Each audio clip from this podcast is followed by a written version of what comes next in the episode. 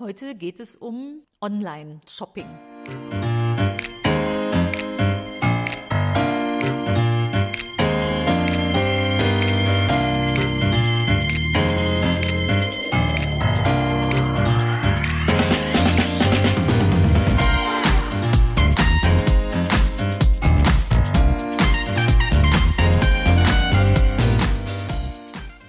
Herzlich willkommen im Podcast Chancen denken wie wir die Zukunft leben wollen. Das ist Episode 11 Online-Shopping. Ich bin Andera Gadeib, Autorin, Digitalunternehmerin und Online-Enthusiastin. Meine Passion ist es, die Zukunft zu gestalten, digital und analog, immer für den Menschen.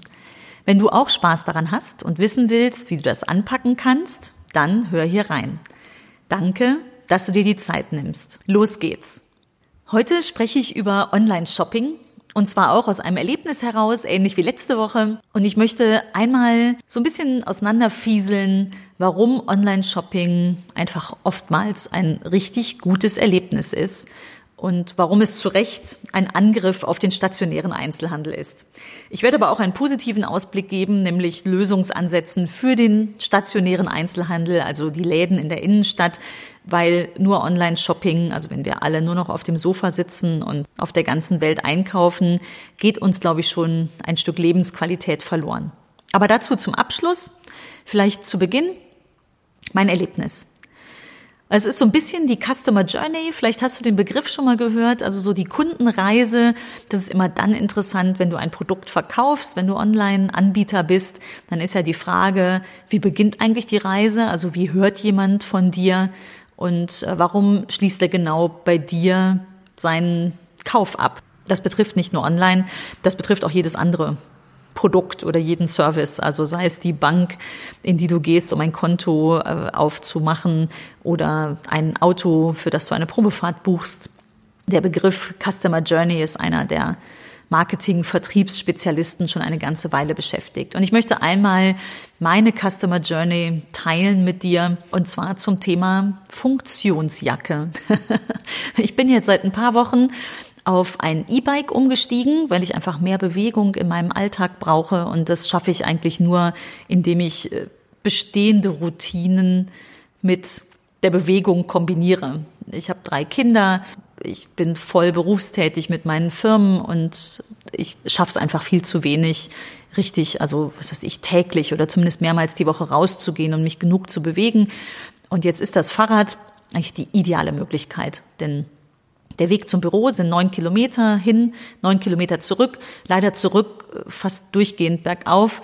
Deswegen habe ich es nicht wirklich geschafft, mit meinem normalen Rad ins Büro zu fahren in den vergangenen Jahren. Und jetzt gehört ein E-Bike in meinen kleinen Fuhrpark und damit möchte ich regelmäßig unterwegs sein.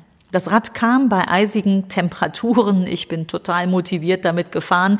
Das ist auch super. Aber es war relativ schnell klar, ich brauche noch so eine Jacke, die warm genug ist, den Wind abhält, damit ich auch wirklich gerne morgens auch bei Kälte rausgehe aufs Rad und auch einen Regenschauer ganz gut überstehe, ohne dann wie so ein begossener Pudel zu Hause anzukommen oder im Büro anzukommen. Dann habe ich überlegt, wo kaufe ich so eine Jacke? Ich habe tatsächlich relativ lange überlegt, in welchen Laden ich wohl gehen sollte. Ich bin nicht so ein großer Shopper in der Innenstadt, gebe ich zu, weil Klamotten mache ich gerne selbst. Und na gut, so eine Jacke nähen tue ich nicht. Die muss ich also kaufen. Und mir ist erstmal kein Laden eingefallen. Also kein Laden, in dem ich jetzt eine Auswahl an Funktionsmänteln finden würde, in denen ich nicht nur den Style finde, den ich vor Augen habe, sondern auch noch die passende Größe und äh, sozusagen mit einem Mal in den Laden gehen auch erfolgreich bin. Jetzt habe ich auch noch re relativ wenig Erfahrung in diesem Bereich der Funktionsbekleidung, also habe ich online gesucht. Ich habe gefunden verschiedene Anbieter. Also ich hatte auch so eine Vorstellung, welche Marken ich gut finde oder von denen ich schon mal gehört habe. Mein Mann hat mich beraten, der kennt sich gut aus in Funktionskleidung. Also habe ich mir die verschiedenen Seiten der, der Marken angeschaut, die mich interessierten. Aber da bin ich nicht fündig geworden. Also die Seiten waren zwar oftmals hübsch gemacht, aber das, was ich gesucht habe, also weder gab es da irgendwie ordentliche Filter, vielleicht war ich jetzt bei den falschen Marken, aber es waren drei oder vier wo ich unterwegs war, das war also erstmal nix. Dann habe ich nach einem übergreifenden Shop gesucht und bin dann relativ schnell fündig geworden bei einem Shop, den ich noch nicht kannte. Die Marke sagte mir nichts, aber die Seite war schön gemacht, also bin ich da tiefer eingestiegen. Und äh, da ist natürlich relativ offenkundig, warum ist ein Online-Shop dem stationären Handeln überlegen, hat eine riesig große Auswahl. Er ist rund um die Uhr verfügbar und hat eine unglaubliche Transparenz. Oftmals eben mit Filtern auch die Möglichkeit, da konnte ich dann sagen, was ich suche. Es sollte windfest sein, möglichst auch wetterfest. Ich hatte eine relativ klare Vorstellung, welche Farben in Frage kommen. Und so hatte ich ziemlich schnell eine Auswahl Jacken, die ich mir zusammenklicken konnte und wo ich dann überlegen konnte, bestelle ich die oder nicht.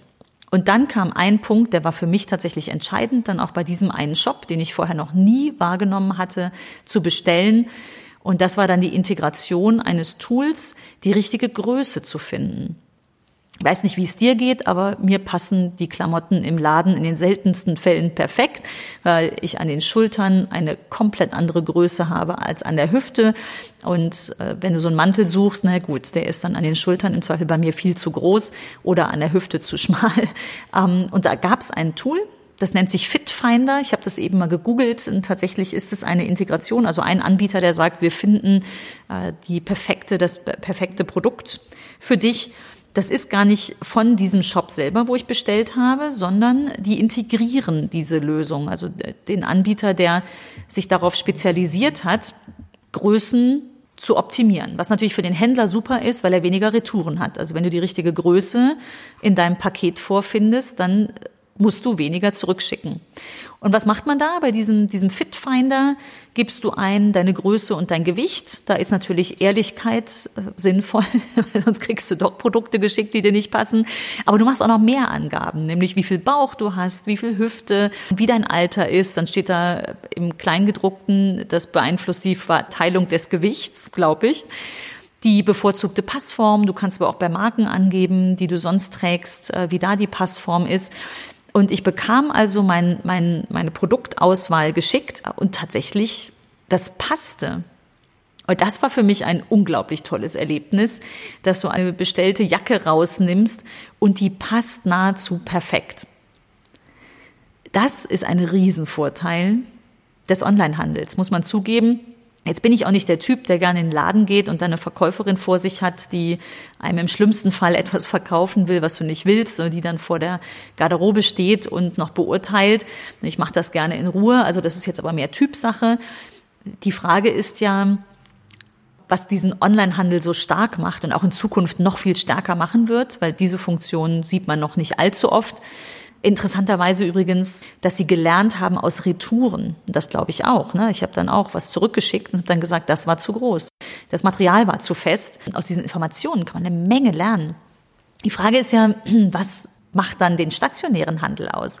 Wir haben gerade ein großes Forschungsprojekt gemacht, verlinke ich auch gerne in den Show Notes, weil ich glaube, das ist tatsächlich die Herausforderung des 21. Jahrhunderts. Wie können wir es schaffen, dass unsere Innenstädte lebendig bleiben, weil der stationäre Handel weiterhin stark bleibt, trotz Online-Shopping und den weniger ständig als großen Gegner sieht?